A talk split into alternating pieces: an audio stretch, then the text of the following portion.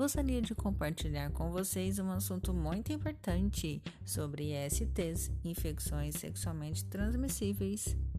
Vamos lá?